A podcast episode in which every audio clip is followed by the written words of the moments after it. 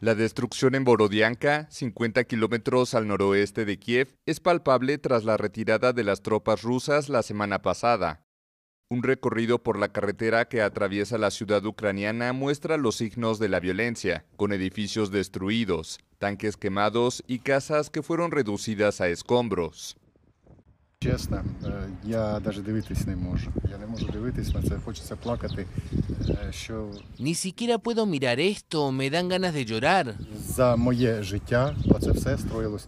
Е, Раніше Бородянка було ну таке маленьке село, частні. е, Estos edificios que se construyeron a lo largo de mi vida, cuando Borodianka era un pequeño poblado con casas privadas que vi construir y ahora la gente perdió sus hogares. Me dan ganas de llorar. Сталося, е, що люди залишилися без житла. Ну, знаєте, плакати хочеться і все.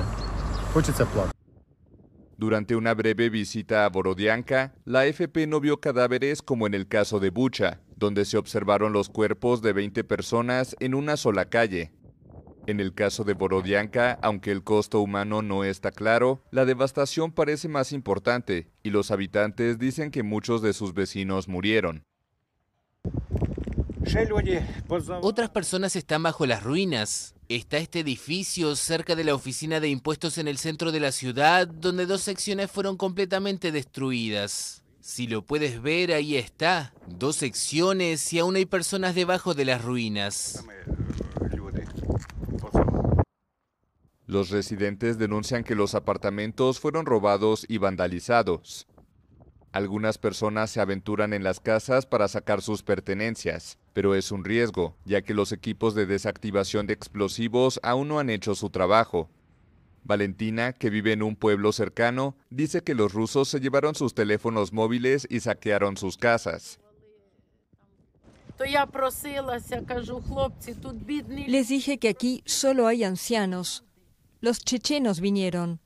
Fueron más amables, si se puede decir eso. No tocaron a la gente mayor. такі порядні, можна сказати. mientras que los rusos cometieron atrocidades, muchas atrocidades. Дуже звірствувала.